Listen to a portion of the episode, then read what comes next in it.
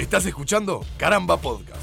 Podés encontrar más episodios en carambapodcast.com o seguirnos en Twitter e Instagram, arroba carambapodcast.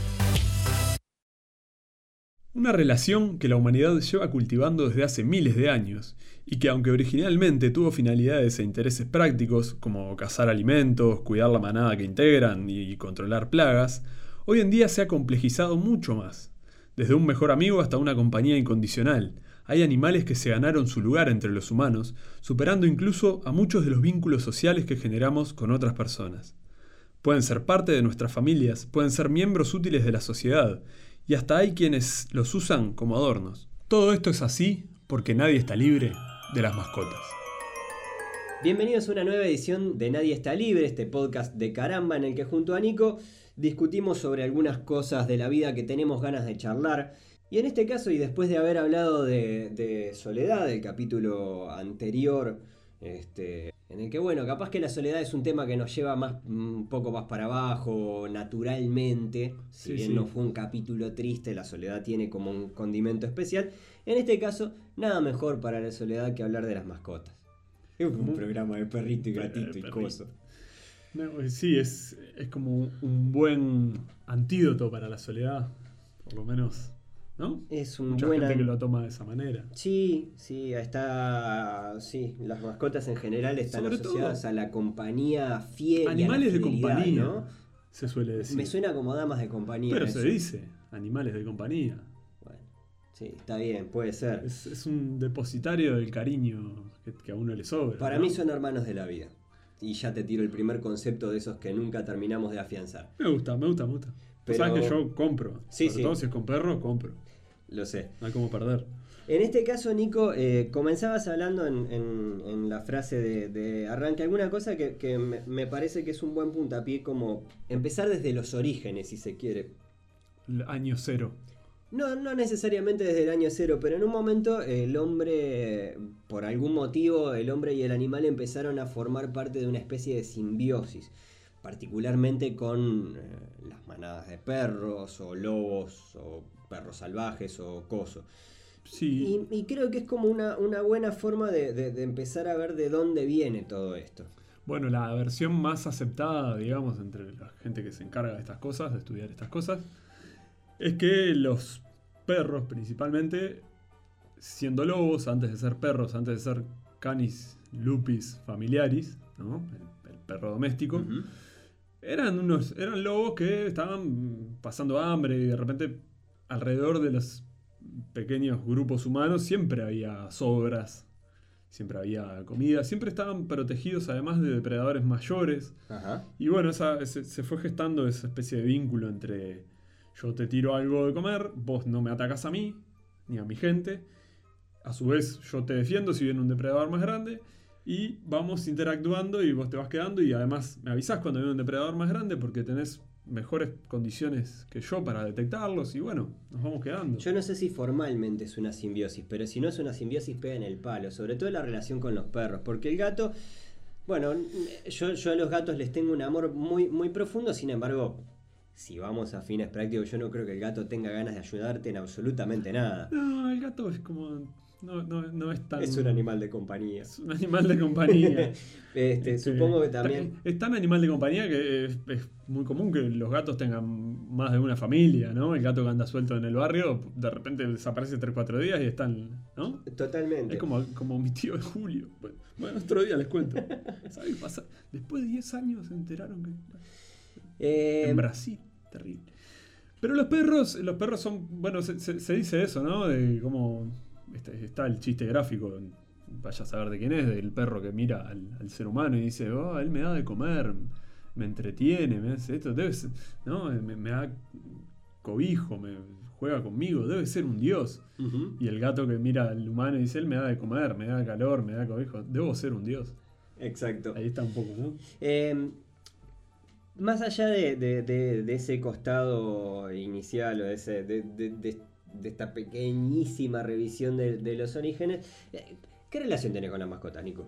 en general. Uf. Eh, el concepto mascota. Sí, me parece genial que lo eliminemos ya. No me, no me encanta. No. En- se- o sea, se, se entiende automáticamente, nos lleva a un vínculo entre un ser humano, ¿no? Un animal doméstico o domesticado. Pero es como, no sé, me- también me retrotrae a esa, a esa idea de amo y esclavo, ¿no? Totalmente. Es el amo. Totalmente. Eh, Este es eh, el dueño o el amo del perro, ¿no? Es Este, como que para convención eh, es lógico que, que, que se- que tengamos el término, digamos, o lo que sea, y me parece, incluso probablemente el podcast lo titulemos por acá, nadie está libre de las mascotas.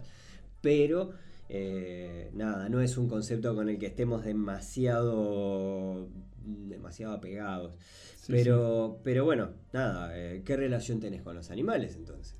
Y bueno, lo repito, quien me conoce sabe que primero perros, más que nada perros.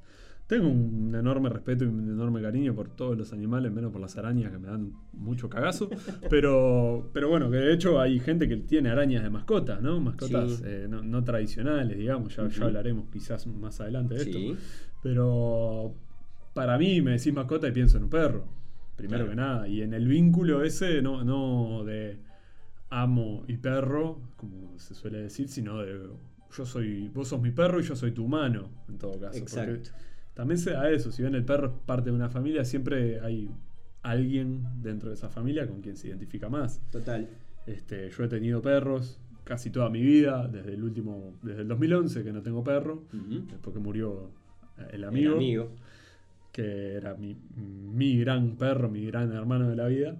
Este, bueno, no, no he tenido porque los tiempos y demás. Para tener una mascota tenés que tenerla bien, para tener un perro, un gato, lo que sea, tenés que poder darle tiempo, cariño. Bueno, eso, eso es una cosa importante, eso es un dato importante. Porque el, justamente el, el- convivir con un animal creo que requiere de.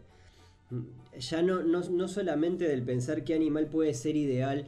eh, Muchas veces se piensa en términos de qué animal puede ser ideal para la familia, dependiendo de la cantidad de eh, integrantes de la familia, de las edades y demás, de si tenés un familiar enfermo, que a los viejos les hacen bien los gatos, que no sé qué, no sé cuál. Pero, pero muy, muy pocas veces se toma en cuenta eh, nada, elementos tan simples como vos vas a vivir con otro, vas a convivir con otro ser vivo, vas a integrar eh, un, nuevo, nuevo personaje a tu, a, tu familia. Y, y creo que eso es importante. A mí me, me pasa mucho hace un montón de tiempo que quiero, que estoy con ganas y que me encantaría tener, eh, ya sea, llámese un perro, un gato y demás. Y uno empieza a mirar y no. Y no hay por dónde, ¿viste? Hace, hace muy poquito veía en Twitter alguien que comentaba algo así como. Hacía referencia a. me- me- me- me trataba de sorete. Bueno, Es decir, no directamente porque no me estaba hablando a mí, no me estaba, no estaba haciendo ninguna referencia, probablemente es alguien que no tiene idea de quién soy. no, si no te lo diría directamente, ¿no? Claro, si no directamente me arrobaría y punto. Es Pero fue un, un tweet que vi al pasar que era como, como bueno, está listo. Como que de esa forma se te pasa la vida, Sí, no adoptas nunca, o nunca tenés una mascota, y eso te convierte en un sorete. Y yo tengo, tengo, tengo serias dudas con respecto a eso. entiendo, entiendo porque a mí mismo me da por pensar a veces, vos, no, no tengo perro desde el 2011 y si bien hubo un duelo después que murió aquel en condiciones complicadas y todo, este, no, no, no logro encontrar en la ventana en la que diga, en este momento puedo tener un perro nuevo en este apartamento, porque además eso, si tuviera un fondo, un patio, que diga, bueno, el loco no está encerrado todo el día, pero si yo no estoy en todo el día, ¿para Claro. qué?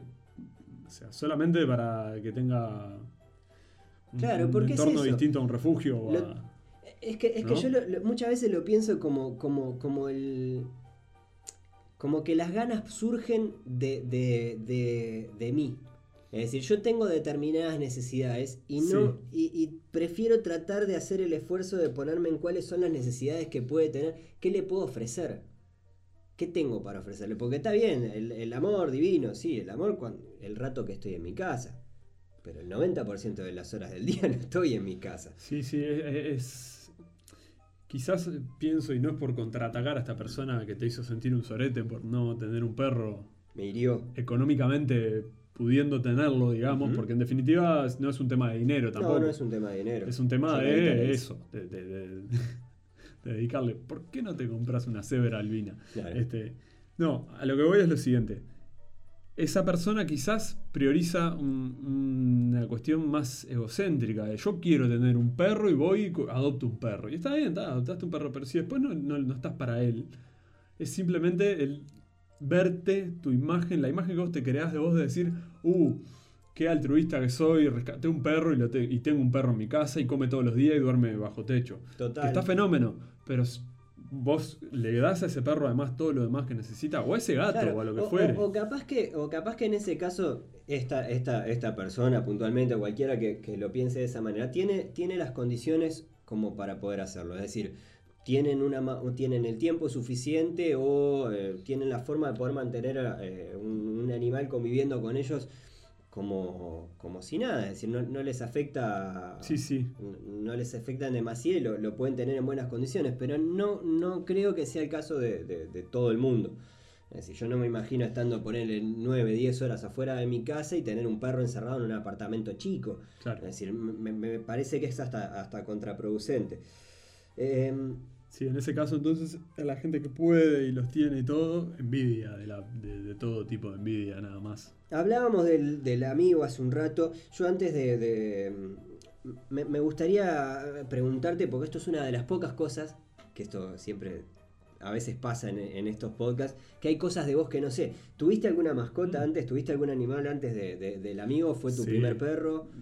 Cuando yo nací en casa estaba Mafalda, Ajá. que era una perrita cruza, que es ese tipo, tipo pequinés peludo, Sí. digamos tamaño pequinés, no esos perros que son más largos que altos. Ajá.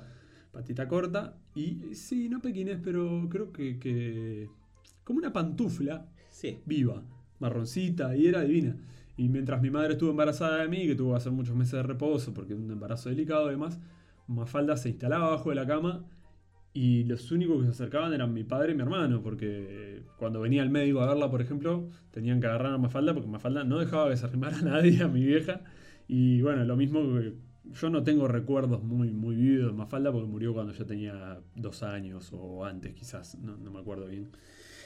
Pero bueno, después sí tuve muchos perros que no los tuve yo. Ajá. Yo me crié en la casa de una tía mía, de mi tía Mari, y mi tío Chelo, que ellos en Villa Española tenían un fondo enorme donde eh, mínimo, cuando yo recuerdo, cuando, cuando empiezo a tener mis primeros recuerdos con perros conviviendo, eh, tenían cinco perros. Perros grandes, perros estilo ovejero, todo cruza también, perros juntados de la calle y demás.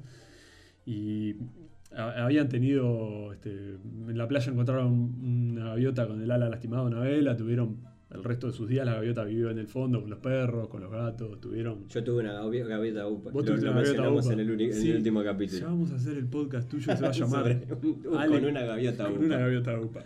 Este, y allá en lo de mi tía Mari, yo hay, hay fotos mías de niño en pañales, durmiendo la siesta al sol, acostado arriba de un perro como un ovejero Qué enorme, divino. la loba, la loba vieja, porque después tuve la loba hija.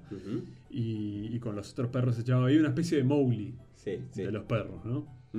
Este, y sí, siempre he tenido perros en la vuelta. El amigo era un perro que, que lo traje de Berry porque tiene una historia muy. Tiene una historia hermosa. que a él le había O pegado sea, un tiro en la dura pata. al principio, sí. pero, pero, pero fue una, es una historia hermosa. Había quedado este, huérfano de humano porque su dueño. Su dueño. Bueno, viste cómo la, la cultura nos lleva a caer en esos errores, pero su humano anterior había muerto y el perro era muy cachorro y quedó solo comiendo basura y cazando bichos y demás. Algún vecino le hijo de, de mala gente. Hijo de metió- puta. Sí, le metió un tiro en una pata y bueno, el cuestión que el perro yo me lo traje para operarlo y se quedó. Lo curamos, lo arreglamos y se quedó y bueno. Y también tuve a Malú. Malú fue una perra que la tuvimos cuando yo tenía 6, 7 años y un poco hay que saber reconocer cuando uno pierde y cuando uno no, lo- no hizo las cosas bien. Ajá. Yo tenía 6, 7 años y en mi casa mi hermano adolescente estudiaba, mis padres no estaban todo el día y yo había insistido como niño chico que quería un perro, quería un perro, quería un perro. Vivíamos en un apartamento, la pobre perra estaba todo el día sola, rompía todo, la pasaba mal y se la terminamos este, dando a Walter, que era un amigo de la familia que tenía un fondo enorme y bueno, Malú vivió hasta los últimos de sus días. Que, dato curioso, Malú era nieta de Galíndez, el perro de la República. No, en serio. Era nieta de Galíndez. Galíndez era, era bueno, en fin, a, a Google era, era como un barbilla. No Era sé una cómo se especie de barbilla. Fox, Fox Terrier, ¿no? Puede ser. Cocker Spaniel. No, un Fox Terrier creo que sí, es, Fox o algo Terrier. así. Está. Que, este, que era el perro que era el icono de un diario Sí. eh, de Montevideo. Sí, sí, sí, en, en algún momento. El diario de la República. Vos sabés que yo no, yo, yo quise tener perro toda la vida. Me pasó, me pasó algo relativamente parecido a lo que a vos con respecto a, a tener casas de gente que tenía perro. Y bueno, nada, así como, como la tenencia responsable muchas veces eh, nada, nos planteamos el si tenemos tiempo para, el planificar una familia probablemente también vaya un poco por ese lado. Y mis padres, después que me tuvieron, tenían que trabajar y tenía que, que- bueno, nada, en los horarios en los que estaba trabajando, por suerte tenían con quién, gente buena, con quien, con quien dejarme. Y mucha de esa gente te- eh, también eh, sí, tenía, este- tenía perros y yo con cada perro que, que compartí mi, mi infancia fueron momentos de, de- de- de felicidad. Y siempre quise mi perro. Cosa que era absolutamente irracional. Mi viejo era anti perro en el apartamento en el que vivíamos. Es decir, estábamos en un tercer piso, eh, por, bueno, no importa, eh, eh, Sí. es irrelevante. Un apartamento chico, donde en ese momento, en un principio éramos mis viejos y yo, y después fueron, fuimos mis viejos y yo y mi hermano, y incluso el apartamento al poco tiempo nos quedó chico a nosotros como personas. Claro. Eh, un, un perro probablemente la hubiera pasado, la hubiera pasado mal, no, no, no- era vida, tampoco estábamos mucho tiempo en casa en ese momento. Y Sí, entonces, y entonces hubo alternativas. Y entonces hubo alternativas. Hubo, hubo tortugas, tuve tortugas de chico. hubo tortugas, hubo tortugas varias. eh, las que sobrevivieron, em, nada, en algún momento se fueron a, la escuela donde trabajaba mi mamá. eh, porque técnicamente no era que no, no era que no las cuidáramos, porque no, porque al contrario se las cuidaba un montón, pero, pero a veces es difícil con animales que no son domésticos eh, generar ningún tipo de vínculo. El vínculo que puedes generar con una tortuga, y esto los tortuguistas que me disculpen si es que tienen experiencias eh, contrarias a la que tuve yo, por supuesto nos pueden comentar y, me pueden tirar de las orejas todo lo que quieran, pero para mí tener una tortuga es como tener un bicho que no tiene ganas de estar contigo. Peor los hámster. Yo hámster no tuve. Tuve que cuidar un hámster una semana y, y sentía que el bicho me odiaba, pero que me odiaba profundamente. Es decir, yo hacía todo para que el bicho estuviera lo mejor posible y él me veía como el tipo que lo tenía atrapado y estoy seguro que me odiaba. Sí, Seguro. el hámster es muy de odiar. Porque no, no es un bicho que esté hecho para, para estar ahí adentro encerrado. ¿Viste cuando agarra algo para comer con las dos manitos y te mira mientras come así como... Sí, claro. Voy a, ahora estoy Son comiendo esta semilla y después me voy a comer a toda tu familia. Zarpado. Eh, bueno, pero tuve, tuve Entiendo, entiendo. Mi, mi primer, por ejemplo, mi- una cosa que quizás aprendí a la, a la fuerza, bueno, posteriormente a las tortugas vino, vino Belén, que es la gata que tienen en este momento mis- ¿Qué, qué edad tiene actualmente Belén? Eh, Hoy 2019. todos los años tiene Belén.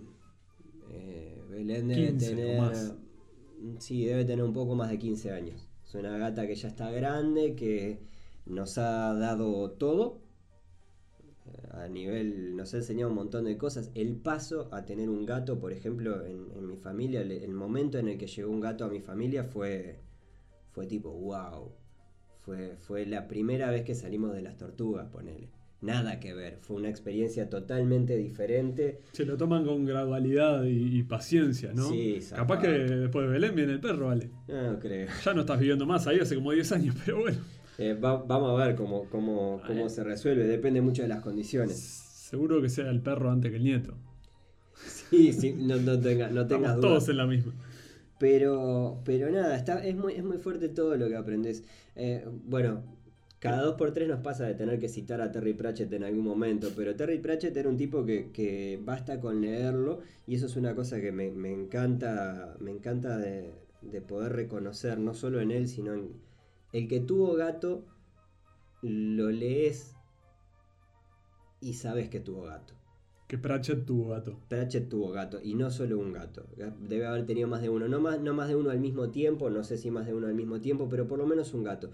Porque eh, pasa, pasa mucho en, los escritores. Creo que Poe también tiene algún cuento relacionado. Partiendo eh, del gato negro, que es uno de los más famosos, ¿no? Y, el gato ortiva, ese que decía donde escondía los cadáveres. Pero el, leerlos hablar de los gatos eh, implica un, ejercicio de observación que además para tipos que se cuelgan realmente a observar las cosas y tratar de sacarles los códigos y demás, eh, el gato es fascinante. Es fascinante, el mundo del gato es fascinante. Bueno, me acuerdo de dos frases de Pratchett respecto a los gatos. Una muy parecida a la que yo contaba del chiste gráfico hoy, que es que hace miles de años la humanidad, dice Pratchett, hace miles de años la humanidad creía que los gatos eran dioses. Claro. Eh, la humanidad se ha olvidado de eso, pero los gatos no. Exacto. Mm, una traducción libre, pero también otra cosa que dice es que parte del éxito de los gatos entre los humanos se debe a su apariencia. Si los gatos tuvieran eh, la piel de una rana, no serían, eh, eh. probablemente no serían tan populares. Salado. Salado. Este, porque el carácter sabemos que es muy particular. El carácter de los gatos. Lo que pasa es que hay que aprender a llevarlo. El perro, el perro es más dócil, o no, no sé si dócil es el término yo creo que los perros tienen mm, más variedad, un abanico más grande de personalidades propias. Eh, los gatos son todos más o menos como desconfiados o arteros. Tenés perros que son con carácter de gato. Yo conozco perros que son, he conocido perros. Pero por lo general el perro es como que más confianzudo, más, ¿no? Yo creo que el gato lo que tiene es, sus tiempos. Ah, vos, yo, vos al perro me da la impresión de que lo adaptás más a tu ritmo y el gato hace que vos te adaptes al ritmo de él. Claro. Es decir, él va a venir a buscar mimos cuando quiera y vos vas a empezar a entender cuándo son esos momentos, así como también, eh, nada, eh, son, son como compañeros, son geniales. No son como el perro. No tiene nada que ver. No, no, no. Claramente. Eh, pero, pero nada, en fin un mundo fascinante. Hay gente, así se dice que hay gente perro y gente gato, ¿no? Pero también pensando en la tortuga, que vos decías, yo te dije, también tuvimos tortugas cuando, cuando yo era chico con mi hermano, teníamos una tortuga cada uno. Y pienso en una. Tendría, habría que haber una. Deberíamos trabajar en una diferenciación entre lo que es una mascota, un animal doméstico y un animal domesticable. ¿Me explico? No, no sé si son los conceptos que habría que manejar realmente, pero ¿la tortuga se puede considerar un animal doméstico? Sí. Porque podés tenerlo en tu casa sin mayores problemas. Poder podés. Como quien tiene una tarántula en una, pecera o un pez. Sí. Es una, pero es domesticable. O sea, Lo que pasa es que vos, qué tipo de tortugas. Yo, tuve tortugas de río y las tortugas de río en realidad pobrecitas, ¿viste? Y la tenés en una palangana. Claro, las tenés que tener en una especie de pecera o algo por el estilo. Y lechuga. Lechuga. Lechuga, carne. No, no sé cómo funcionan las tortugas de tierra. Bueno, yo tuve de tierra. Ah, bien. Felipe y Fulanita. Felipe era el macho, que era el de mi hermano. ¿Y qué onda? ¿Responden a, algo?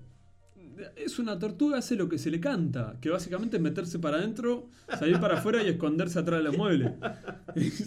te juro que es muy eh, ah, es muy útil para limpiar atrás de los muebles, porque de repente se cruza todo por atrás y sale con toda la telaraña enredada. ah, bien. Y, la vez que se queda quieta ahí. Y, la disfrazada de escoba. Y hay que lavarla cada tanto. No, no es muy distinta de una rumba hoy en día. es solamente un poco más lenta. Un poco más lenta y, y la recargas con zapallito. Lo claro. baja de zapallito y la loca come. Yo creo... Comen mucho. Sí, zarpado. Comen mucho y cagan y medan un montón. Zarpado. Pero después eh, no eh, generás ningún tipo de apego, ¿no? Si yo era un niño y lloré mucho la muerte de Fulanita. Pero bueno. Bueno, me pasó. Me, pasó quizás eso desde, un lado más egoísta, eh, una, de las, una de las primeras experiencias casi casi te diría traumáticas que tuve con la muerte fue cuando, cuando murió una de mis tortugas, que eh, murió por mi culpa, básicamente. No, Alito. Sí, la maté, la maté, la pisé. Era una tortuga chiquita de río que además ya tenía un, cierto tiempo con nosotros, es decir, que no... tenía nombre, ¿te acordás? Sí, claro, sí, eh, D'Artagnan. D'Artagnan, sí. Mirá. Este, y, y me acuerdo hasta el día de hoy, viste, ¿sabes lo que me quedó de eso? Me quedó como... Me quedó un hueco.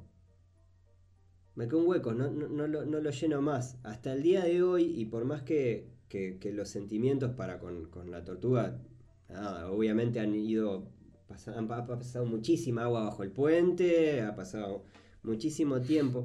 Y, y la culpa también es una cosa que, que hasta se pulió, porque en definitiva es un accidente que tuvo un niño y punto. Claro. ¿no? Pero la, la culpa, la culpa me duró muchísimo tiempo, muchísimo tiempo, porque había muerto por mi culpa, muchísimo tiempo. El hueco me refiero a, a que cada vez que lo menciono, en mayor o, me- o menor me- medida me angustia. Claro. Me, me angustia feo, ¿viste? Un hueco desde la oscuridad, desde, desde el, Sí, me encantaría poder ah, saltear ese, ese momento de mi vida. te entiendo. te Lloré entiendo. todo el día, lloré como un marrano todo el día. No, no había que me consolara. Lloré más que, que, que he llorado a algunos muertos. He llorado a personas. Sí. Sí, yo te sigo el razonamiento. Y capaz que para sacarte un poco de este. ¿No? De ese recuerdo. Sí, Estaba recordando que, que al principio en esa, en esa especie de pequeña frase que cada uno escribe alternativamente para comenzar los capítulos, los episodios. ujú, Y yo nombraba de que, bueno, que ya hemos hablado de cómo una mascota puede ser parte de la familia. sí. Y también al pasar decía que pueden ser miembros útiles de la sociedad. Y acá sí me voy a agarrar de los perros. Bueno, dale. Básicamente, porque... eh, Y más- porque el gato para la sociedad. Es como, bueno, pero bueno, Bueno, en, en el eh, vínculo original, Eso. yo también lo nombraba controlar plagas. Los Totalmente. gatos, este, bueno, sí, pueden, tienen gatos- comida igual que con los, que los perros. Sí, la relación, la relación, yo creo que el gato, la relación gato, gato humano también, por lo menos en, en- en la era occidental, en, en la sociedad occidental, y, y yo creo que está bien que nos miren con cierto recelo, porque hemos sido bastante soretes con los gatos. Lo- Los, gatos se reprodujeron muchísimo justamente en las épocas en las que había plagas, en las que las ratas, eh, nada, eh, invadían las ciudades y los campos y se comían cosas y, y Esparcían enfer- enfermedades y demás. Y ahí los gatos fueron lo mejor y después cuando con, con cosas tan estúpidas como la Inquisición, por ejemplo, en Ah. los cuales se les atribuía determinados signos demoníacos y no sé qué mierda, eh, nada, corrían la misma suerte que las brujas, ¿viste? Un bicho que no tiene, no tiene voluntad. eh, Claro, sí, sí. La, estupidez humana no tiene Sí. límites, así que... totalmente. Pero no, lo que quería ir es, más allá de, por ejemplo, como hacíamos la, la- esa, intentamos al pasar esa diferenciación entre doméstico, domesticable y mascota, por ejemplo, los caballos, por ejemplo, este, perros de raza, que supongo hablaremos un poquito ahora más adelante de animales de raza, Sí. que se suele decir, mm, con ciertas especializaciones para ciertos trabajos, como ovejeros, como, ¿no? Totalmente. Hay, hay este, perros de, de tiro, de trineo, eh, Perros de casa. perros de caza, de caza de distintos animales incluso, Sí. especializados, pero animales de servicio, perros profesionales, que hoy en día los hay de a montones y cada vez hay más especialización. Recibidos en la universidad. Todo. Todo. Sí, mirá que. Capaz que acá en Uruguay no tanto, pero sí. Te, ha- te hablo primero que nada, obviamente lo que muchos pensamos es el, el- lo que le llaman ahora en todo el mundo el K9, el K9, que es la Ajá. brigada de perros policías, donde dentro de eso tienen hasta rangos y grados como los seres humanos, ¿no? El sargento Rex, por ejemplo, ¿no? Pongamos, no me acuerdo cómo se llamaba el perro de la serie, pero perros de policía especializados en detectar drogas, en detectar bombas, en Sí. detectar dinero falso. ¿Sí? Eh, para que te hagas una, una idea de- del punto que puede llegar a ser servicial, ¿no? Un perro bien entrenado. Bueno, los perros guías. Perros guía para la gente ciega o con baja visión o demás. Perros de compañía, eh, perros de servicio, perdón, que hoy en día cada vez se están usando más y que con una breve recorrida en internet pueden ver que en muchísimos estados de Estados Unidos se les han dado derechos casi a la par de las personas a las que acompañan. Eh, digo, personas con epilepsia, perros que pueden detectar cuando un ataque se está recién empezando a gestar antes de que el ser humano presente síntomas visibles. Sí. El perro puede oler, así como también pasa con ciertas catástrofes, terremotos y demás. El perro puede oler cuando vos te está por dar un ataque de epilepsia, o perros de compañía para niños con síndrome de Down. Perdón, para gente qué, con... qué baranda epilepsia que Ah. acabo. Abrime un poco la ventana, Y Carlos. a ladrar, ladrido. Claro, Claro. exacto. Eh, perros entrenados para que cuando una persona está teniendo un ataque de epilepsia o, o similar, colocarse debajo de la cabeza para que no se golpeen la cabeza contra el piso de las personas. Claro. ¿ah? Este, decía, animales de servicio, pe- perros de servicio para acompañar eh, a personas con síndrome de Down o problemas de ansiedad o problemas graves de, de convivencia, un perro que representa esa compañía segura. Perros que hacen esta misma función en clínicas veterinarias con otros perros y con otros animales que van a ser intervenidos y que le tienen miedo al veterinario. Claro. Este, bueno, también podemos hablar de, de momentos en que la historia se abusó un poco de esos servicios de los perros, por ejemplo en las Las guerras. guerras. Fa, la cosa es que, ¿sabes que cada vez que... Perros me- me- mensajeros. Me pasa mucho con, no, no solamente con los perros, sino con los animales en general, que es como, como de esas cosas que, viste, cuando decís, bueno, capaz que cuando, cuando pensás, bueno, capaz que como soldado sería un buen tirador o algo por el estilo, ¿no? Esa, esa imagen, digo, nosotros somos de una generación que se ha criado jugando a ser soldado o Sí. coso por las películas y, y- y demás, ¿no? Y, y yo pienso que una cosa que me, me, me pegase en el, en el costado que no puedo es el, yo qué sé, tener que matar al, al- al tipo que viene con la espada en- arriba de un caballo. Yo qué sé, yo está bien, capaz que le cortás las piernas al caballo, pero cortale las piernas a un caballo. Pero ¿por qué no te das a la puta que te parió? Claro, ¿por qué no te cortás las piernas vos? ¿Por qué no te cortás la pierna a vos? Claro, ¿por qué, por qué no te cortás las patillas? Claro.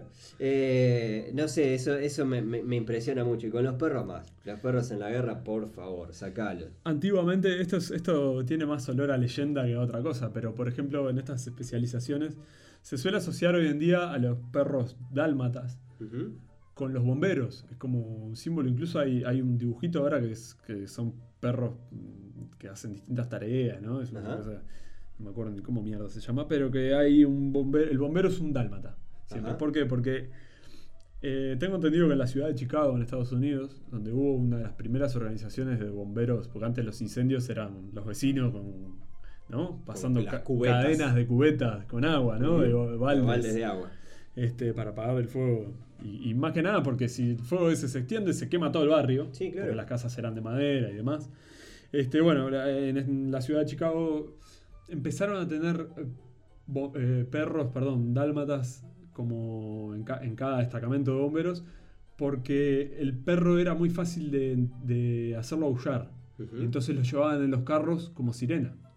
Todo el camino al incendio, el perro aullando para que la gente supiera que venían los bomberos. Qué. Campana, ¿no?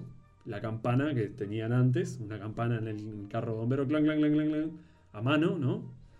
Y el, el perro aullando. Vos sabés que es un- me, me conmueve muchísimo el aullido del perro. ¿Sentiste alguna vez la necesidad de aullar? Uh, sí. Yo aullaba con mi perro. El amigo salir era. a aullarle, a- estar en la mitad de la nada una noche fría o, o con Sí, un sí. perro y salir a aullar a, a la mitad del bosque. Sí, Es- a la playa. te noche. llena el pecho. Te llenas el pecho aullido y aullás como. Eh, el- Es, es tan animal y es tan manada y es tan. Es, es alucinante. Es alucinante el, el- sentir. eh, Tiene una, una carga de adrenalina, ¿no? No sé de qué es. Me, me parece fascinante. Me pone los, piel- los pelos de punta de verdad pensar en el, en el aullido del perro. Te veo, Eh, sí. Pero el, el- es hasta la forma. Cerrar los ojos y, y no sabes si es un lamento, si es un. Sí. Es, es alu- me- me- es Puedo- alucinante. confieso que puedo muchísimo. estar, puedo estar horas mirando videos de, de lobos y de perros aullando y Salado. comunicándose. Salado. Maravilloso. Este, y en este vínculo de también, eh, ya que traes esto de la comunicación entre los perros, que el aullido no deja de ser eso, eh, una forma de expresión. Hay otra teoría que en alguno de los, mis pasajes por alguna de las tantas universidades en las que no he terminado carreras, en lingüística hay una teoría que habla de basa el cómo el ser humano pudo desarrollar esta capacidad de generar sonidos tan complejos en su aparato fonador, en su cavidad bucal, nasal y demás, gracias al vínculo con los perros. A Porque que originalmente el ser humano, cuando empezó a vincularse con el perro, empezó a delegar tareas en él, como por ejemplo la de rastrear presas.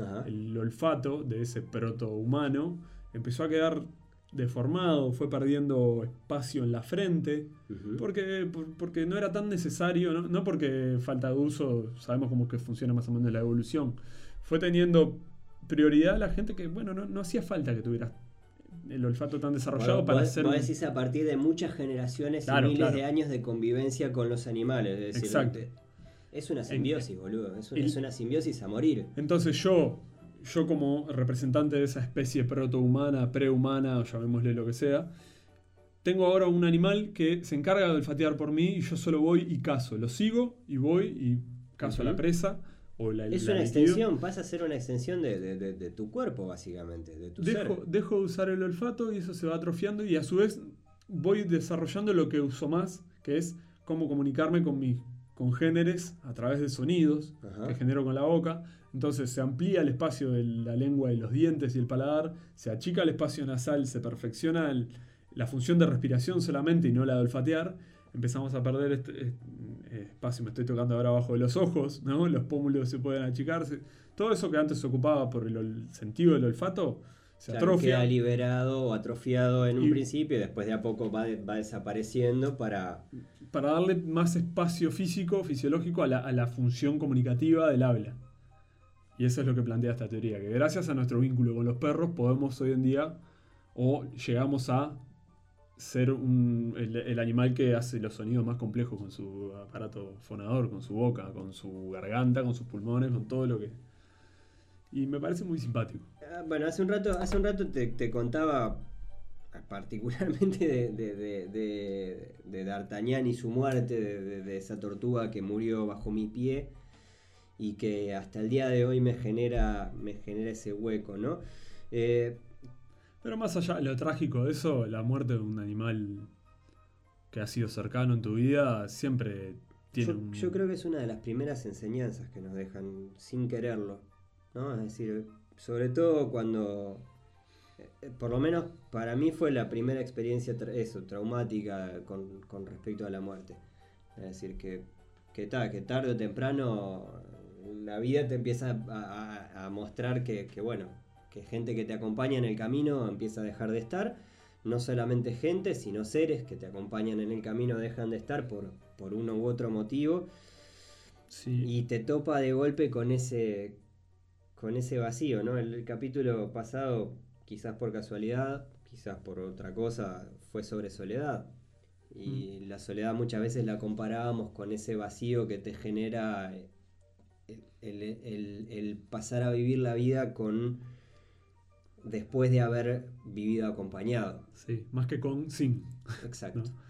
Y ya que haces referencia a un episodio pasado de Nadie está libre, yo voy a hacer referencia a un episodio del año pasado del otro podcast que, que hacemos aquí en Caramba con nuestro compañero Martín, que en este momento está en los controles, que cuando nos vio haciendo esta, la charla ordenando los temas que queríamos más o menos tocar y eso, nos hacía acordar que en Yo Tengo el Poder, en el otro podcast, eh, el año pasado en un capítulo en que hablamos de- del poder de regeneración, ¿no? de, de ciertos personajes de cómics, de, regeneración, factor curativo y demás, una de las razones que nos llevó a, a- a sentir que ese poder que te podía dar una larga esperanza de vida porque no te enfermabas ni envejecías, eh, que nos llevó a, a sentir rechazo hacia ese poder era la cantidad de mascotas que se te van a morir en una vida si vivís 300 años, por ejemplo. ¿Cuántos perros o cuántos gatos podés llegar a ver morir? Totalmente. Y dijimos, no, no es un poder muy, no, es que muy simpático. Yo- Entonces, Yo, creo que cuando generás esa, re- esa relación, es decir, la, la relación de, de- de- de que el perro no es un taburete, básicamente no es un adorno más de tu no casa. es un adorno. eh, También lo dije en la frase de inicio, que, bueno, se ponen de moda ciertas razas con por- el por perrito peli- cartera. El perrito de cartera, este, eso conlleva mucho, mucho daño, ¿no? Y Sí. es culpa del consumo también, Sí, porque es un poco lo que decíamos, eh, las personas que eligen una mascota no por el bien de esa mascota, sino porque en mi cabeza me queda bien, como, me hace juego con las botas. como me queda bien el, este tal modelo de auto o tal boliche o tal marca de cigarrillos. Bueno, y al, y al respecto, y una, una- una cosa que ya, ya podemos aprovechar y hilarla como para, para también empezar a cerrar este, este capítulo. eh, nada, hablábamos obviamente antes de empezar de, un tema que nos, nos interesa un montón, que es, la adopción. Es Es así como en su momento hablamos de la tenencia responsable, creo que la, la- adopción, para quienes hayan llegado hasta acá, eh, nosotros somos muy pro de que, de que adopten animales. Es decir, hay animales en un montón de refugios que hacen lo que pueden. eh, muchas veces no tienen los recursos como para poder bancar eh, el- la Sí. cantidad de, de- de- animales sueltos que andan en la vuelta y que los, los agarrás.